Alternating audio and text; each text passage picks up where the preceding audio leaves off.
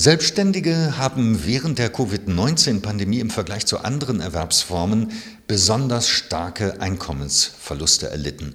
Um diese Gruppe der Selbstständigen zu unterstützen, wurden verschiedene staatliche Hilfsprogramme aufgelegt, zum Beispiel die sogenannte Soforthilfe. In einer am 2. November 2022 veröffentlichten Studie hat das Deutsche Institut für Wirtschaftsforschung, das DIW Berlin, diese Förderprogramme untersucht. Darüber spreche ich jetzt mit Professor Dr. Alexander Kritikos. Er ist Leiter der Forschungsgruppe Entrepreneurship in der Abteilung Unternehmen und Märkte am DIW Berlin und Mitautor der Studie. Schönen guten Tag, Herr Kritikos. Hallo, seien Sie gegrüßt. Herr Kritikos, Selbstständige haben während der Covid-19-Pandemie hohe Einkommensverluste erlitten. Sie haben die Wirkungen der vom Staat aufgelegten Soforthilfe untersucht. Wie sind Sie dabei vorgegangen und welche Fragestellung stand dabei für Sie im Fokus?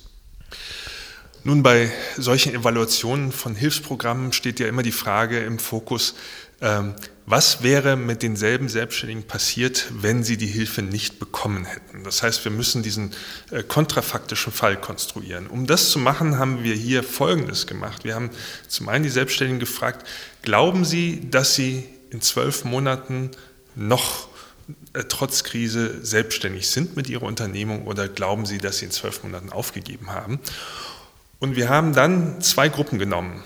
Äh, zum einen haben wir eben die Selbstständigen mit dieser Frage konfrontiert, die bereits die Soforthilfe bekommen haben. Und wir haben diese verglichen mit Selbstständigen, die die Soforthilfe noch nicht bekommen haben, aber Bedarf dafür hatten und sich äh, überlegt hatten, ich möchte diese Soforthilfe eigentlich beantragen. Das heißt, wir hatten sichergestellt, dass wir zwei sehr ähnliche Typen vergleichen und dann schlichtweg verglichen, wie entwickeln sich die Selbstständigen, die diese Soforthilfe noch nicht bekommen haben, aber sie beantragen wollen, im Vergleich zu denen, die sie bereits beantragt und erhalten haben?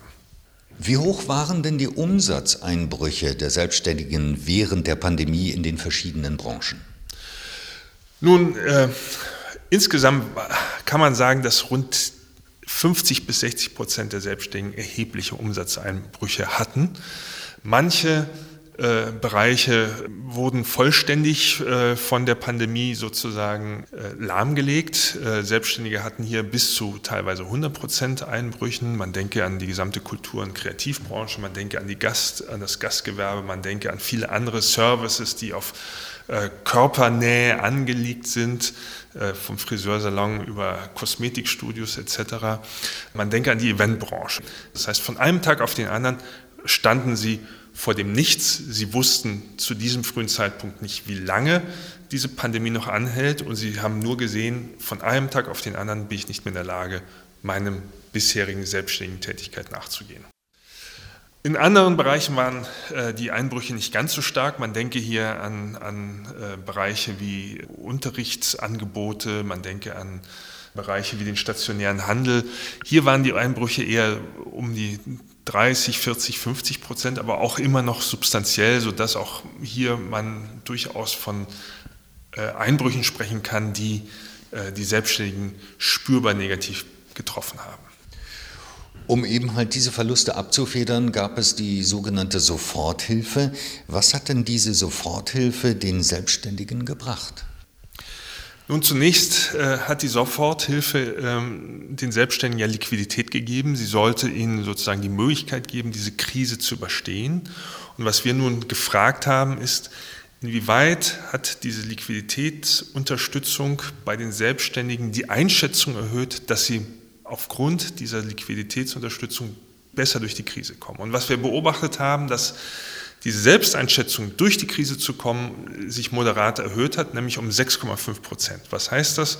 Das heißt also, dass im Vergleich zu denjenigen Selbstständigen, die diese Soforthilfe noch nicht bekommen haben, diese Selbsteinschätzung um 6,5 Prozent höher ist, mithilfe der Soforthilfe die Krise zu überstehen. Sie haben nun das Zusammenspiel zwischen einem Förderprogramm und dem Digitalisierungsgrad von Unternehmungen untersucht.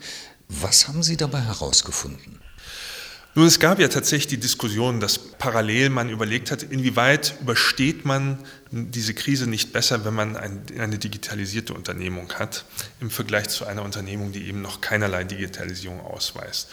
Und wir haben nun tatsächlich untersucht, entfaltet diese Soforthilfe bei bereits digitalisierten Unternehmungen höhere Gewissheit durch die Krise zu kommen und wir haben genau das beobachten können. Das heißt, wenn wir zwei digitalisierte Unternehmen verglichen haben, dann hat also das, die, der Selbstständige oder die Selbstständige, die diese Hilfe bekommen hat, im Vergleich zu derjenigen, die die Hilfe noch nicht bekommen hat, nun eine sehr viel höhere Selbsteinschätzung gehabt, aufgrund der Hilfe durch die Krise zu kommen. Nämlich hier hat sich diese Wirkung um 11 Prozent erhöht.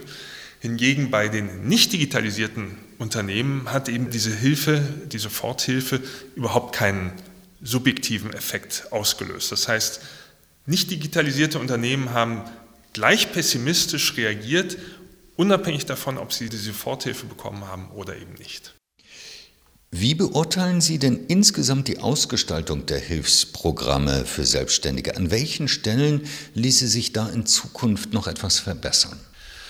Und ich glaube, diese doch sehr ad hoc eingeführten Programme lassen sich an vielen Stellen verbessern. Ich glaube, ich würde drei Punkte herausstreichen wollen. Das erste ist Verbindlichkeit. Es wird wichtig sein, in Zukunft äh, den Selbstständigen, wenn man solche Hilfen auflegt, vorab wirklich verbindlich mitteilen zu können, auf welche Hilfen sie in welcher Höhe setzen können. Ich glaube, es wird wichtig sein, Verlässlichkeit zu erzeugen. Das heißt, dass man nicht äh, sechs bis sieben Programme hintereinander äh, aneinanderreiht, äh, die sozusagen stückweise durch die Pandemie helfen äh, sollten, sondern dass man ein einziges Programm entwickelt, das verlässlich und verbindlich eben vorab den Selbstständigen transparent macht, mit welchen Hilfen sie in einer solchen Situation äh, rechnen können. Und ich glaube, als drittes wird es wichtig werden, die Selbsthilfe von anderen Institutionen auszureichen, um hier auch raschere und gezieltere Hilfen möglich zu machen, anstatt eben eine solche Hilfe über Institutionen wie äh, Landesbanken und anderen angeschlossenen, äh, am Bund angeschlossenen Institutionen äh, ausreichen zu lassen, wäre es eben sehr viel sinnvoller, eine solche Hilfe über die Finanzämter abzuwickeln. Die Finanzämter haben im Unterschied zu diesen Institutionen viel bessere Informationen über die, über die Selbstständigen. Sie wissen Bescheid über deren Umsätze der vergangenen Jahre, sie wissen Bescheid über die Zahl der Beschäftigten.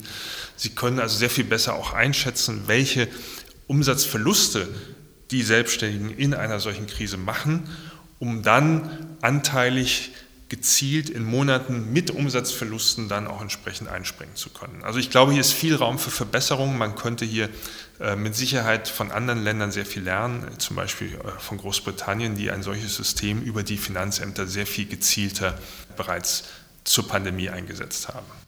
Herr Kritikos, ich danke Ihnen für das Gespräch. Vielen Dank Ihnen.